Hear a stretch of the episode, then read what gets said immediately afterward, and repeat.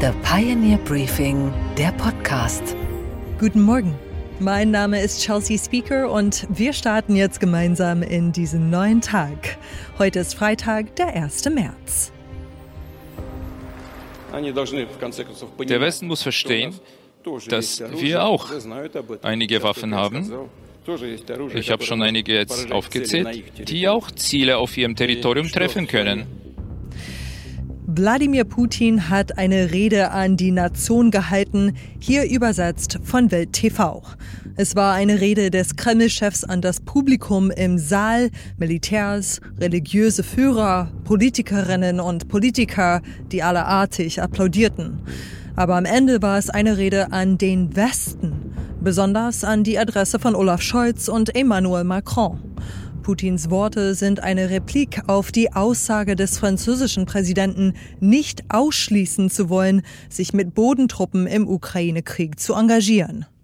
Il n'y a pas de consensus aujourd'hui pour envoyer de manière officielle, assumée et endossée des troupes au sol, mais en dynamique, rien ne doit être, rien ne doit être exclu.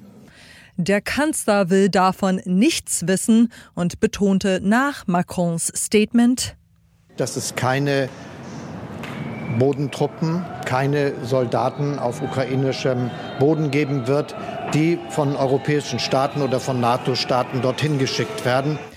Putin drohte gestern mit allen Mitteln gegen die vermeintliche Aggression des Westens vorzugehen, dem er die Schuld an allem gibt.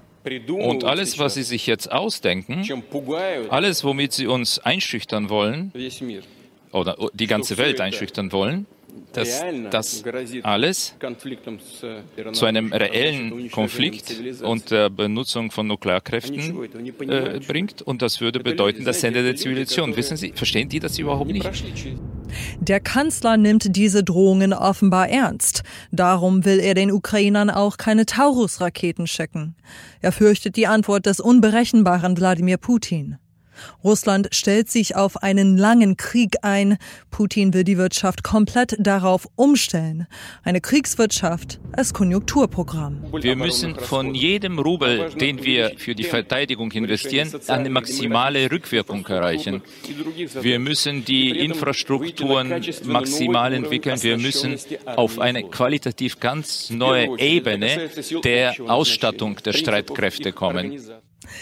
Fazit Putin, der Diktator, der sich in zwei Wochen wieder wählen lässt, fährt seinen Kurs maximaler Konfrontation, entschlossen und ohne zu zucken.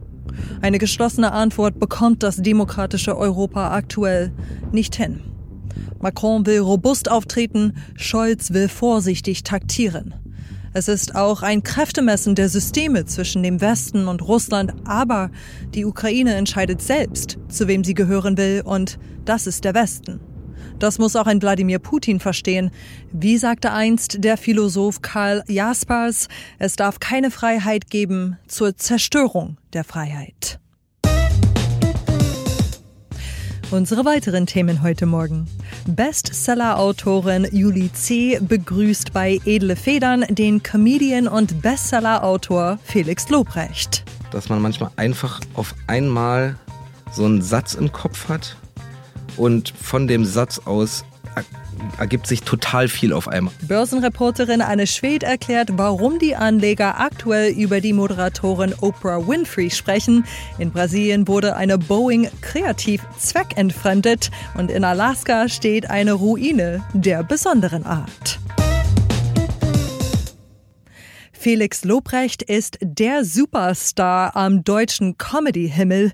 Der 35-Jährige hatte keinen besonders stringenten Lebensweg, wie er hier im WDR beim Kölner Treff beschreibt. Bin vom Gymnasium geflogen, dann habe ich Realschulabschluss gemacht auf so einer, auf so einer Gesamtschule in Neukölln. Habe dann ein Jahr lang gejobbt, irgendwie in Fitnessstudio und Kaufland und alle mögliche Kacke. Dann habe ich Zivi gemacht, eine Ausbildung gemacht und abgebrochen. Und dachte mir aber, studieren an sich ist cool. Dann habe ich das richtige Abitur noch nachgeholt in autodidaktischer Vorbereitung. Und dann habe ich Politikwissenschaften studiert. Jetzt bin ich ein Star, Alter. Und das stimmt in der Tat. Felix Lobrecht füllt mit seinen Comedy-Shows Arenen mit tausenden Zuschauern. Was genau ist eigentlich das Geschäftskonzept von Chibo? So klassischer Chibo-Dialog. Ja, schönen guten Tag. Ähm, ich hätte gern einen Kaffee, eine Personenwaage und ein Zweimannzelt, bitte. Gerne. Darf vielleicht noch ein aufblasbares Kanu sein? Oder ein Radiowecker, der die Zeit an die Decke projiziert? Wie willst du dit alles? In einen Slogan packen. Chibo, der Fehlkauf für die ganze Familie. Wir liefern auch direkt in ihren Keller. Jetzt war Felix Lobrecht zu Gast in unserem The Pioneer Literatur Podcast Edle Federn. Sein Buch über vier Freunde in Berlin-Neukölln mit dem Titel Sonne und Beton ist ein Bestseller. Die Verfilmung hat über eine Million meist junge Zuschauer in die Kinos gelockt. Hier spricht er darüber, wie dieses Buch entstanden ist. Wie hat denn das angefangen mit der Schreiberei? Also wie bist du überhaupt dazu gekommen zu sagen, du schreibst jetzt ein ganzes Buch oder war das ursprünglich eigentlich nur als eine kleine Szene, die dann immer länger wurde und die dann irgendwie gewuchert ist oder so? Oder hast du wirklich den Plan, ich setze mich jetzt hin, ich schreibe über Neukölln? Nee, gar nicht. Ich hatte irgendwann, also das kennst du ja bestimmt auch, dass man manchmal einfach auf einmal so einen Satz im Kopf hat und von dem Satz aus ergibt sich total viel auf einmal. Also man schreibt den runter und dann, also irgendwie hat sich das so ein bisschen wie, wie von selber geschrieben. So, ich weiß gar nicht mehr genau, was der Satz war, aber äh, so war das irgendwie. Und dann ist daraus eine Kurzgeschichte entstanden. Die hieß damals äh, Sommer in Neukölln, habe ich sie genannt damals. Mhm. Und die ist so ein bisschen so wie das, was später das erste Kapitel im Buch wurde. Also diese Szene, wo die Jungs irgendwie in den Park gehen und probieren einfach irgendwie Gras zu kaufen und dann irgendwie an die falschen geraten. In, in, in zwei Schlägereien hintereinander geraten so. Und diese Geschichte gab es dann. Ich war damals meine ersten Bühnenerfahrungen, die ersten drei vier Jahre habe ich auf äh, Poetry Slams verbracht, weil man da halt ohne jedwede Markteintrittsbarriere einfach auftreten konnte so, mhm. so. und habe das dann eine Weile gemacht und war auch so in, in diesem Kosmos so ein bisschen, ein bisschen erfolgreich und habe darüber dann einen Typen kennengelernt, der so einen kleinen Verlag hatte und die hatten sowas, die hatten so Mini-Bücher. Das waren wie so, wie so, wie so, wie so Pixie-Heftchen. Und in einem so einem Pixie-Heftchen war quasi eine Kurzgeschichte mal abgedruckt. Und der hatte mich gefragt, ob ich irgendeine Kurzgeschichte hätte. Und dann habe ich ihm dieses Sommer in Neukölln halt einfach gegeben. Und dann kam dieses Sommer in Neukölln als so ein kleines Mini-Buch raus. So, es war für mich dann ganz cool, weil ich dann einfach das so nach Shows, also nach, nach Slams irgendwie für zwei Euro da von der Bühne verkaufen konnte, einfach so ein bisschen Taschengeld hatte. Aber dieses, diese Kurzgeschichte ist irgendwann über irgendeinen Umweg meinem äh, späteren und auch heute noch Literaturagenten Thomas Hölzel in die Hände gefallen, der das gelesen hat, der es total geil fand, der mich dann irgendwie kontaktiert hat. Und dann haben wir uns, ich war total aufgeregt so und dann haben wir uns getroffen und gequatscht und dann meinte er so, ey, hast du nicht Bock, irgendwie so ein, so ein, so ein ganzes Buch zu schreiben? Und äh, ich hatte keine Idee, was ich weiter erzählen will wusste aber, dass ich halt zu diesem Thema noch ein unendliches Repertoire an Geschichten rumliegen habe, mhm. weil das ja auch ein Stück weit mein Leben alles ist. Und habe dann halt einfach große Fresse gehabt und gesagt, ja, safe, Alter, ich schreibe ein Buch. Und dann meinte er, okay, dann brauche ich ein Exposé. Und dann habe ich einfach so oh irgendwas so ihm runtergehackt, drei Seiten. Mhm. Einfach so irgendein Quatsch. Hab ihm das äh, abends zugeschickt. Er hat's, er hat's gelesen, fand's geil, hat's bei der Agenturseite hochgeladen. Und äh, dann haben sich auf einmal so, jeder Großverlag hat sich irgendwie gemeldet und wollte Nein. diese Geschichte haben. Ernsthaft? Es ging so schnell, Rowold, äh, Ulstein, bla, alle wollten diese Geschichte haben. Das hätte ich ehrlich gesagt nicht erwartet. Ich ja, hätte ich, gedacht, dass sie voll fremdeln mit der. Ja, ja, ja. Ich weiß, ich mhm. weiß auch nicht, wo. Also das, das war total crazy. Hatten wir auf einmal so, also zwischen erstes Treffen mit Thomas und ich habe vier äh, Dealvorschläge von Großverlagen. Es ist wirklich eine Woche vergangen. Und äh, dann habe ich äh, das da, ist echt ungewöhnlich. Das ist ne? komplett also ungewöhnlich. vor jedem Verlag steht sozusagen eine virtuelle Schlange von 20.000 Leuten mit einem Manuskript in einer Plastiktüte, ja, ja, die da alle rein ja, wollen. Also das ist echt irre. Das, das, ich, ich, also ich wusste auch, dass es nicht normal ist, aber habe es in dem Moment einfach nicht hinterfragt und angenommen. Da habe ich halt äh, mich für Ulstein entschieden und dann habe ich diesen Vertrag unterschrieben für 40.000. Und dann musstest du das Buch schreiben. Und dann musste ich das Buch schreiben. Und dann habe ich das Buch geschrieben. Und seitdem bin ich Autor. Ein Nachfolgeroman von Sonne und Beton lässt auf sich warten. Felix Lobrecht arbeitet seit drei Jahren an einem neuen Stoff. Er erklärt die literarische Ladehemmung unter anderem mit dem Unterschied an der Arbeit zwischen Comedy und Literatur. Was halt ein krasser Unterschied ist zwischen unseren beiden Hauptjobs. So, also Warum? ich würde mal sagen, dein Hauptjob ist Autorin, mein Hauptjob ist Comedian ist das, äh, oder du äh, klar, ja, ja, ja, ja, ist ja, natürlich inzwischen schon, ja. Ähm, ich bin halt voll auf Instant Feedback zu den Sachen, die ich mir überlege, getrimmt. So, wenn ich mir also du brauchst auch den. Na, wenn ich mir einen Joke überlege, dann weiß ich sofort, ob der witzig ist oder nicht. Nämlich, lachen die Leute oder lachen sie nicht. Mhm. Wenn ich ein Buch okay. schreibe, dann sitze ich da. Ja, ja, ja. Und, und keiner sagt was dazu. Keiner sagt was und äh, mhm. vielleicht äh, so in, in drei Wochen meldet sich mein, okay. mein, mein, meine Lektorin mhm. und gibt mir Feedback, aber ich, ich habe ganz wenig irgendwie so ich habe ja keine Ahnung, wie man ein Buch schreibt und ich vertraue meinem eigenen Urteil nicht und deshalb kommt mir alles banal vor, mhm. weil ich halt nicht wie auf einer Bühne sofort Feedback kriege, so ey, ist gut, mach weiter, ist gut, ist mach weiter. Also, so jeden einzelnen Satz durchsagen und der Lektor mal, boah, super Satz, schreib den ja, nächsten. Ja, so wirklich. Ja. also das ist halt wirklich so, weil ich halt so darauf getrimmt bin, sofort Feedback zu kriegen für das, was ich da gerade mache, so. Juli C. ist jedenfalls ein erklärter Fan von beidem, von der Comedy von Felix Lobrecht und von Sonne und Beton. Die Shows von Felix Lobrecht ziehen Tausende von Zuschauern an. Er erreicht das nicht mit ohrenbetäubender Musik, Pyrotechnik oder akrobatischen Höchstleistungen. Alles, was er dafür braucht, ist das Sprachzentrum in seinem Kopf und ein Mikrofon. So viel kann das gesprochene und vorher natürlich aufgeschriebene Wort bewirken.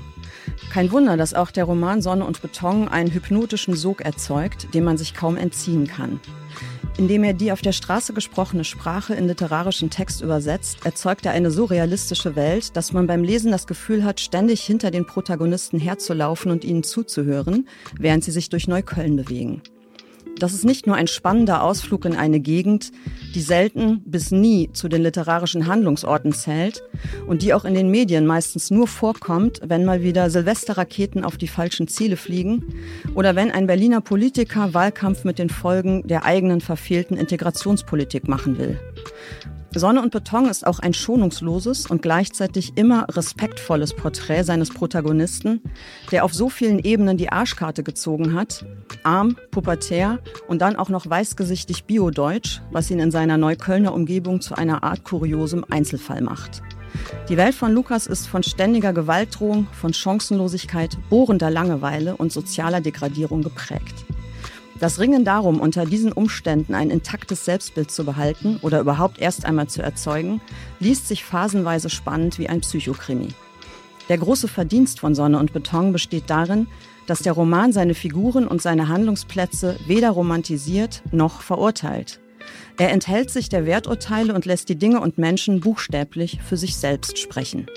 Wäre das Buch doppelt so lang, hätte man es vielleicht längst in eine Tradition gestellt mit bedeutenden Sozial- und Großstadtromanen wie Berlin-Alexanderplatz von Alfred Döblin. Ich lade Sie ein, das ganze Gespräch zu hören. Die aktuelle Folge von Juli C.'s Literaturpodcast Edle Federn mit Felix Lobrecht finden Sie auf thepioneer.de ganz bequem über den Link in der Beschreibung dieses Podcasts. Und was ist heute an den Finanzmärkten los? Da wird Oprah Winfrey gerade zum großen Thema. Was genau da los ist, das weiß unsere Börsenreporterin in New York, Anne Schwedt. Guten Morgen, Anne. Guten Morgen, Chelsea. Anne, erklär uns doch bitte mal, wieso die Moderatorin Oprah Winfrey auf einmal an der Wall Street wichtig wird.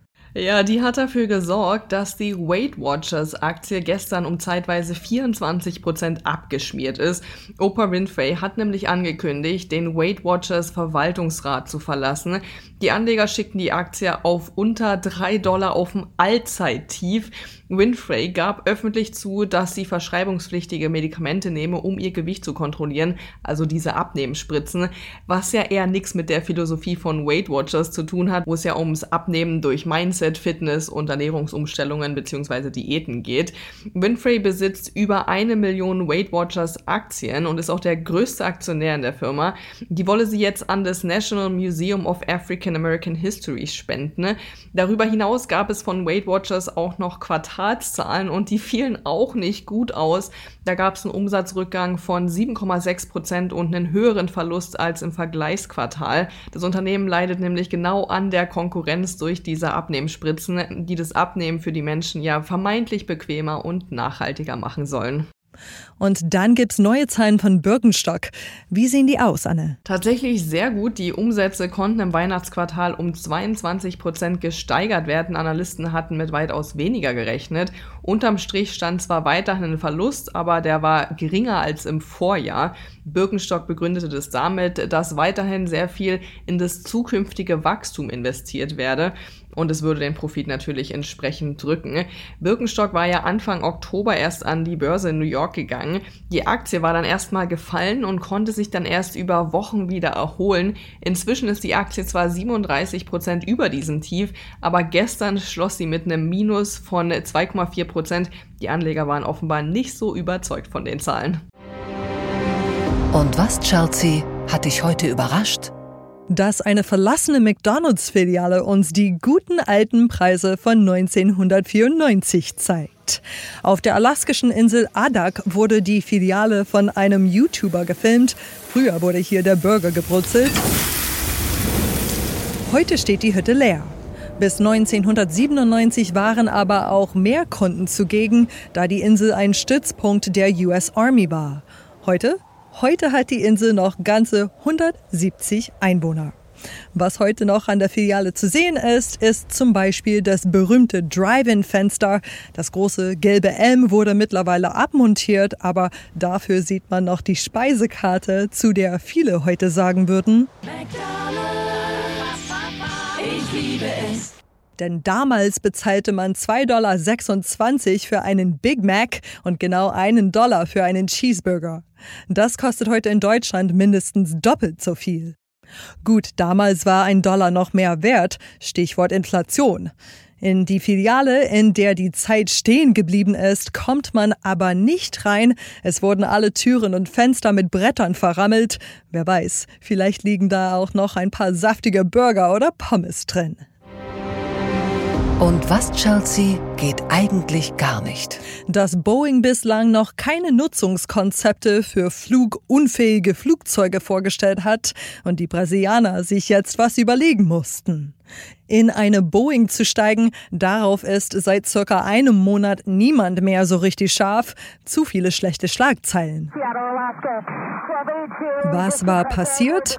Eine Reporterin der Washington Post erklärt. The passengers I spoke with said it was shortly after takeoff when they heard a really loud bang. And it sounded to them like an explosion. Die Tür einer Boeing war Anfang des Monats im Flug wenige Minuten nach dem Start verloren gegangen. Ein Albtraum. Aber alle Insassen überlebten. Gott sei Dank. Und dennoch, seit dem Vorfall steht das Unternehmen nicht so richtig gut da.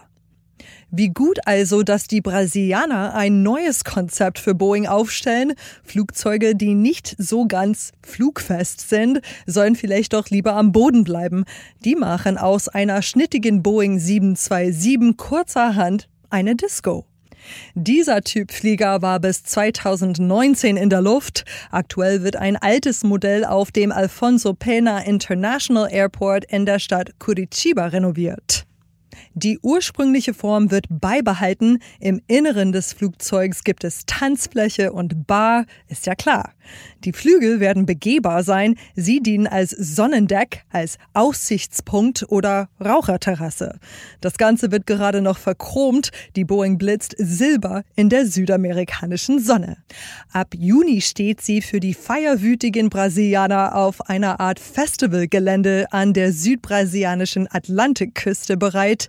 Die einzige Frage, die noch geklärt werden muss, wer bewacht eigentlich die Tür? Glamourosa, rainha do funk, poderosa. Olhar de diamante nos envolve, nos fascina. Agita salão, balança gostoso, requebrando até o chão. Ich wünsche Ihnen jetzt einen gut gelaunten Start in diesen neuen Tag. Ich bin Chelsea Speaker und am Montag hören Sie Gabor Steingart hier wieder. Same time, same place.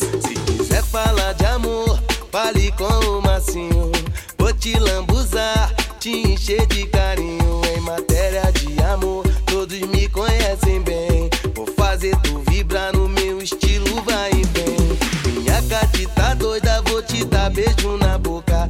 Já teu corpo inteiro, te deixa muito louca.